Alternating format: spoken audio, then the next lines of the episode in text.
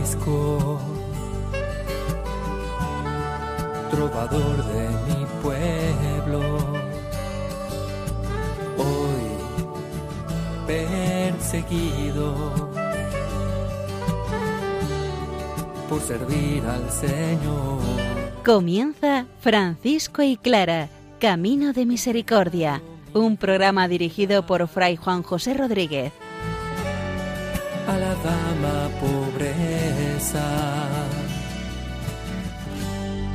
Para poder estar más cerca de Dios. Yo, Clara.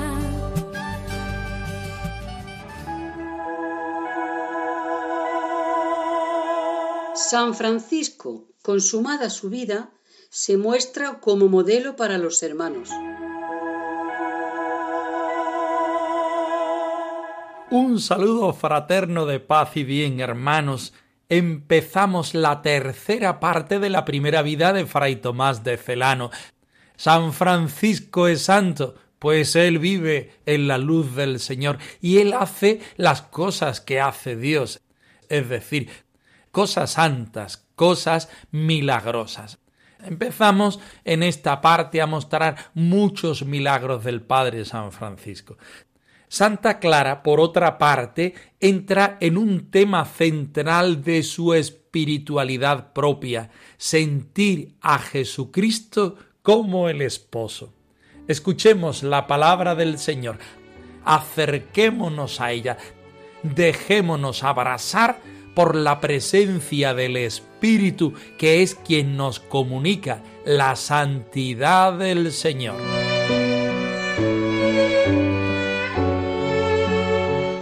De la carta a los Efesios.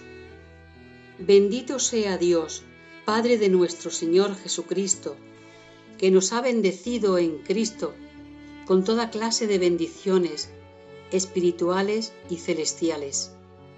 Él nos eligió en Cristo antes de la fundación del mundo, para que fuésemos santos e intachables ante Él por amor.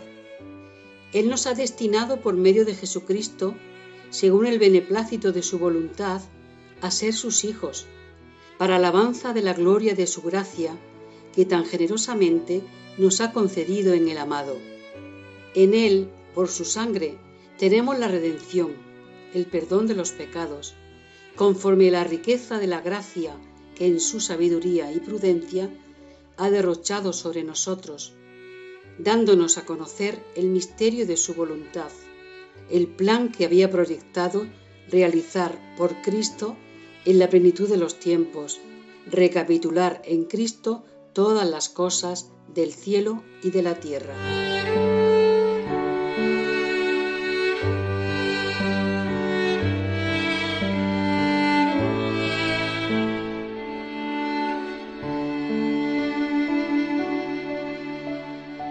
Nos acercamos a la carta de los Efesios. En esta carta San Pablo nos revela en toda su profundidad el verdadero rostro de la Iglesia. ¿Hay falta de coherencia en mi vida? ¿Hay falta de compromiso en mi existencia? San Pablo nos explica el misterio de Jesucristo frente a Dios hecho hombre por amor comprometido con el género humano, nosotros no podemos más que responder de una manera positiva. Nos vamos al primer capítulo, casi a los primeros versículos del capítulo 1. Bendecimos a Dios porque primero Él nos ha regalado todas sus bendiciones. Este esplendoroso himno canta las obras que Dios realiza en favor nuestro por medio de Jesucristo. Y hay un antes, un ahora y un futuro.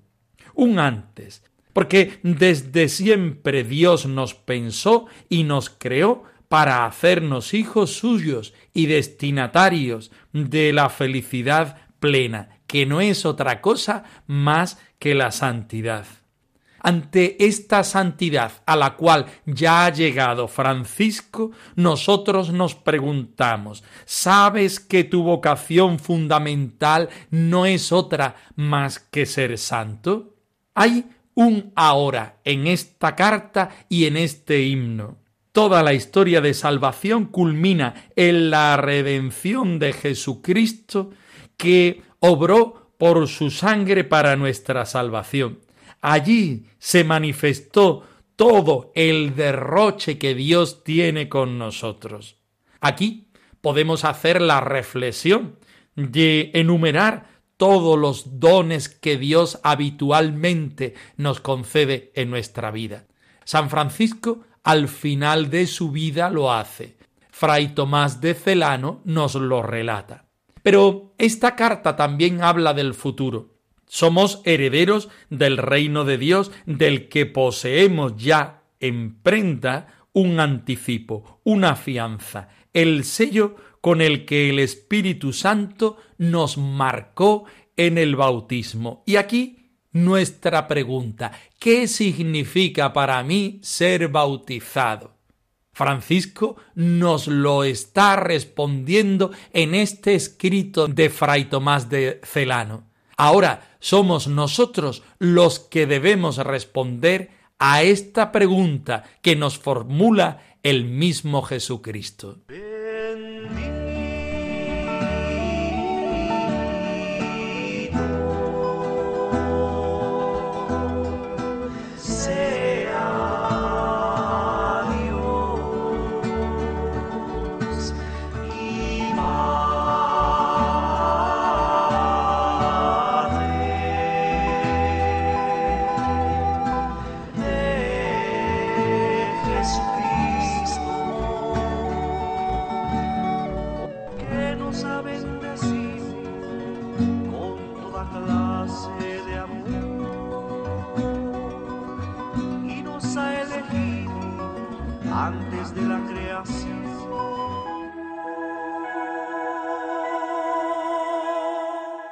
San Francisco sigue presente en la vida de los hermanos, de la Iglesia y de la humanidad entera.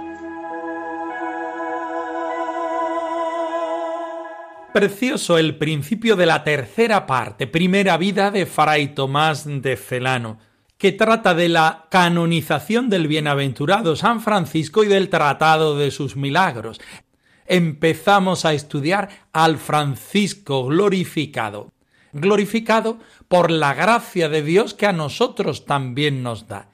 Escuchemos atentamente y pongámonos las pilas para ser también nosotros santos. Para ser santo hay que ser feliz, no hay santidad sin felicidad. Para ser santo hay que ser feliz primero. Si felices fueron los inicios, mucho más feliz fue el final con que los remató el gloriosísimo Padre Francisco, el año vigésimo de su conversión, entregando felicísimamente su espíritu al cielo, coronado de gloria y honor, obtenido un puesto en medio de piedras de fuego, presente ante el trono de la divinidad, se ocupa eficazmente de los asuntos de aquellos que tuvo que dejar en el mundo, en efecto, ¿qué le podrá ser denegado a quien, por la impresión de las sagradas llagas, es figura de aquel que, siendo igual al Padre, esplendor de su gloria e imagen de la substancia de Dios, se sienta en las alturas a la derecha de su majestad, consiguiendo la purificación de los pecados? ¿Cómo no ha de ser escuchado quien, configurado con la muerte de Cristo Jesús en la participación de sus sufrimientos, muestra sus sagradas llagas en manos, pies y costado. Alegra ya, en verdad, al mundo entero, que con gozo renovado experimenta la redención, y a todos brinda los frutos de la verdadera salvación. Ilumina al mundo con la esplendorosa luz de sus milagros y alumbra el orbe entero con fulgor de auténtica estrella. Lloraba poco el mundo al verse privado de su presencia, y su ocaso se veía sumergido como en abismo de tinieblas. Pero ahora, ante la aparición de la nueva luz, bañado como en mediodía de rayos más esplendentes, siente que toda oscuridad ha desaparecido. Cesó ya, bendito sea Dios, todo lamento, pues a diario y en todas partes se va viendo con nuevo regocijo que de él proviene copiosísima sobreabundancia de santas virtudes. Vienen del oriente y del occidente, del mediodía y del septentrión, quienes, favorecidos por su patrocinio, confirman con el testimonio de la verdad lo que yo digo. Amante distinguido como era de las cosas celestiales, mientras vivió en la carne, no quiso aceptar propiedad alguna en el mundo, para poder así poseer más plenamente y con mayor gozo el bien total. Y ahora lo tiene todo quien no consintió estar dividido. Cambió el tiempo por la eternidad. En todo lugar ayuda a todos, en todas partes está presente a todos. Y, amador verdadero de la unidad, no conoce los daños de la división. Para ser santo hay que ser feliz, no hay santidad sin felicidad. Para ser santo hay que ser feliz primero. El principio de la tercera parte de la primera vida de Fray Tomás de Celano es un tratado de la santidad. Jesucristo es santo, es nuestro Señor y Dios para gloria de Dios Padre en el Espíritu Santo. San Francisco se ha ido convirtiendo a lo largo de su vida. Reconocemos que tuvo un primer momento en el cual vio un giro de 180 grados. Pero no todo acabó ahí, sino que Francisco, mediante la vida de oración y de piedad, mediante la vida de la fraternidad y de aquellos otros regalos que el Señor le fue dando a lo largo de su existencia, fue respondiendo en cada momento a lo que el Señor quería. Es más, su actitud de vida es, Señor, ¿qué quieres que haga? El Señor va creciendo en él mientras que él va menguando. Las páginas que acaba de describirnos nuestro biógrafo oficial Fray Tomás de Celano nos han ido dando una imagen de quién es Francisco de Asís y cómo ha ido evolucionando, convirtiéndose, respondiendo a las mociones del Señor. El santo de Asís, nunca mejor dicho, ya está en los altares, o si no, va camino de los mismos. Ahora vamos a ver al santo de Asís desde otra perspectiva, igualmente interesante para nosotros. Su santidad no nos aleja, sino que nos va iluminando en nuestra vida concreta. El pequeño de Asís también se convierte en este momento en nuestro ejemplo, en nuestro acompañante espiritual, para que nosotros, en los avatares de la vida, seamos capaces de, como Él y junto a Él, responder a lo que el Señor nos pide.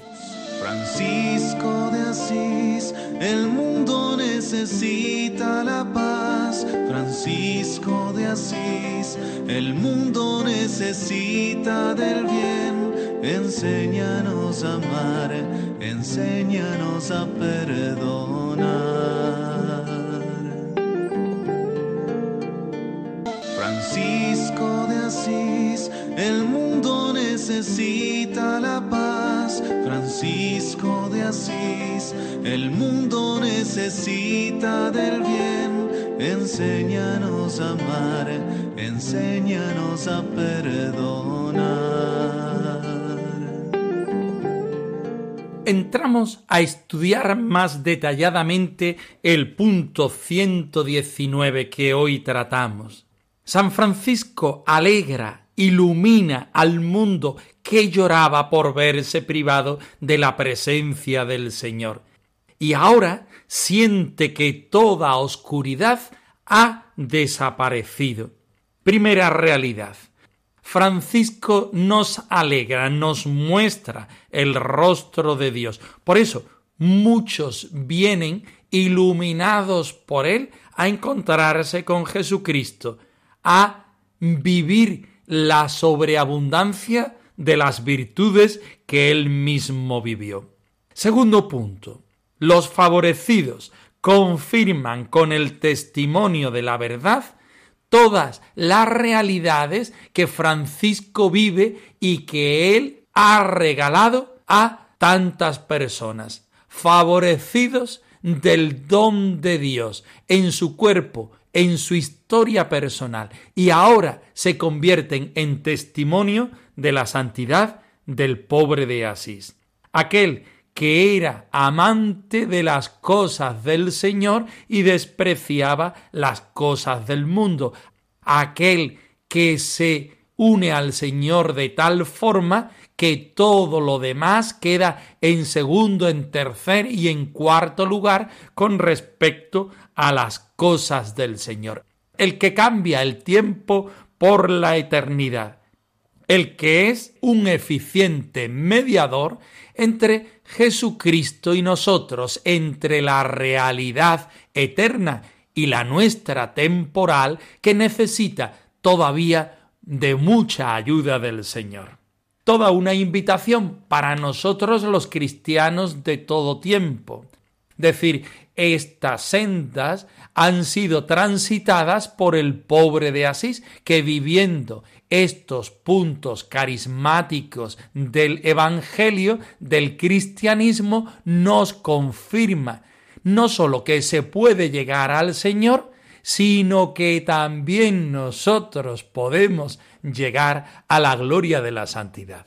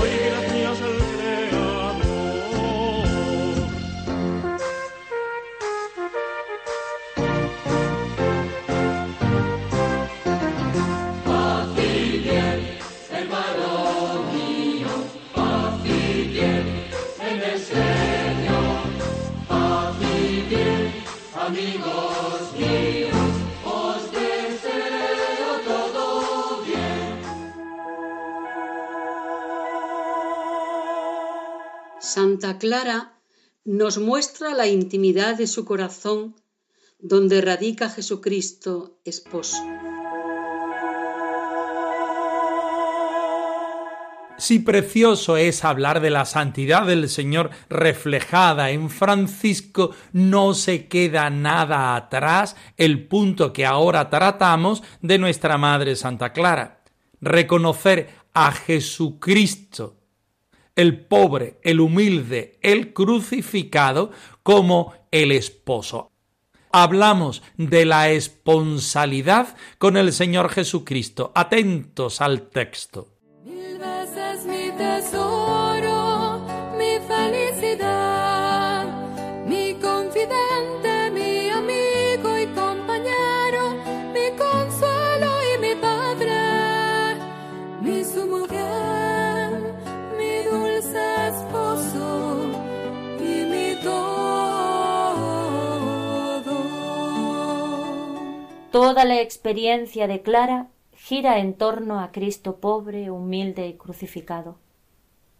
Su relación con Él será esencialmente esponsal, amándole con toda la fuerza de su corazón de mujer. Relación íntima en la que se vislumbra la pasión de un amor que la posee enteramente. Tanto Clara como sus hermanas, después de ella, hemos sido envueltas por gracia en este misterio de esponsalidad creyente, que lejos de quedarse en mera devoción sentimental, se convierte en una verdadera adoración de amor a Cristo. Arrástrame en pos de ti, correremos tras el olor de tus perfumes. Le expresa Clara al Señor con el cantar de los cantares. Es deslumbrada por la belleza de Cristo, que despierta la fibra más amorosa de su ser. El amor es también lo que a todos nos despierta los pliegues más dormidos, escondidos e inaccesibles del alma. Somos vasijas de barro creadas para contener al amor y para derramar el amor que contienen. Cuando experimentamos esto, lo demás está al servicio de esta experiencia vital de nuestra interioridad humana.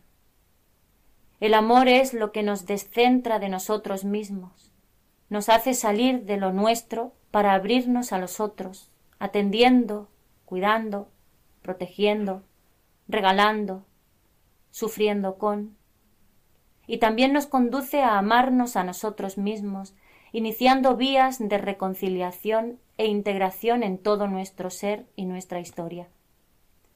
Sabernos amados en lo profundo y capaces de amar nos abre las puertas para mirar al amor que nosotros conocemos en Jesús, la fuente misma del verdadero amor humano.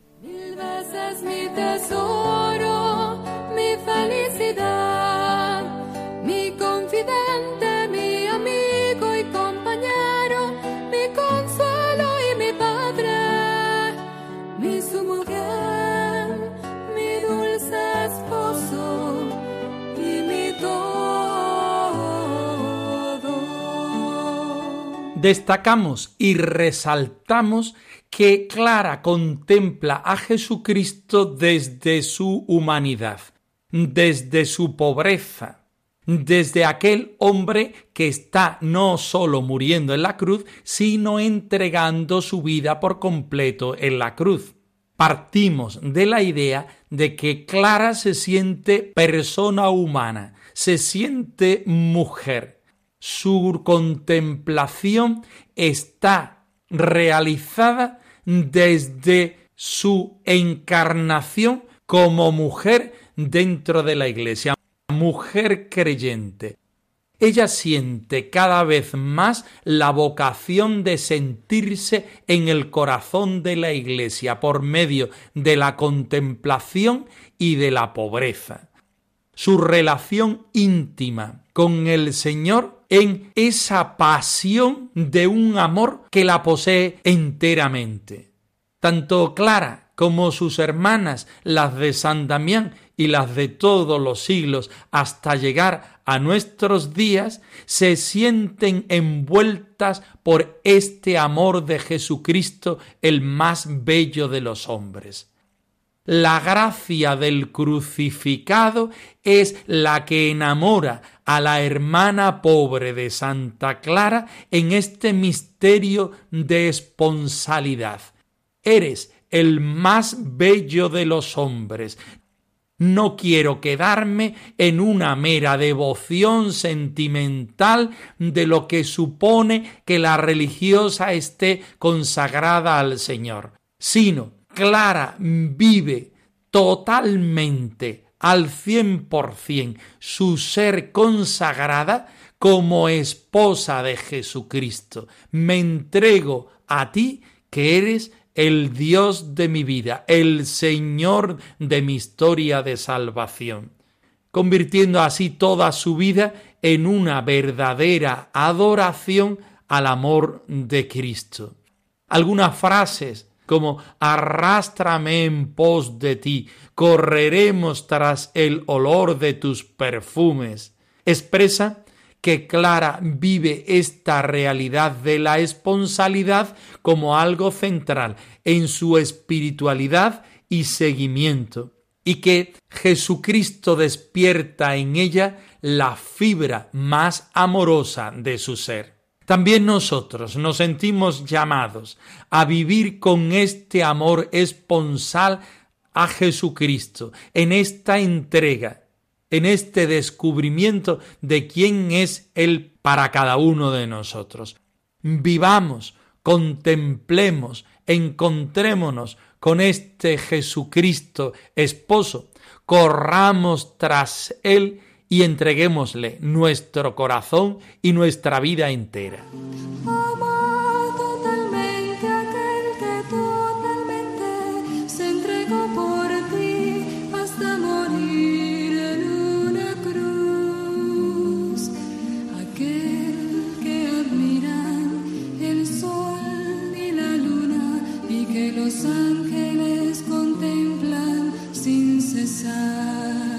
Francisco y Clara arroba radiomaria.es. Os dejamos la dirección de nuestro correo electrónico por si queréis poneros en contacto con nosotros en algún momento. Nosotros nos despedimos no sin antes ofreceros la bendición del Señor resucitado al más puro estilo franciscano.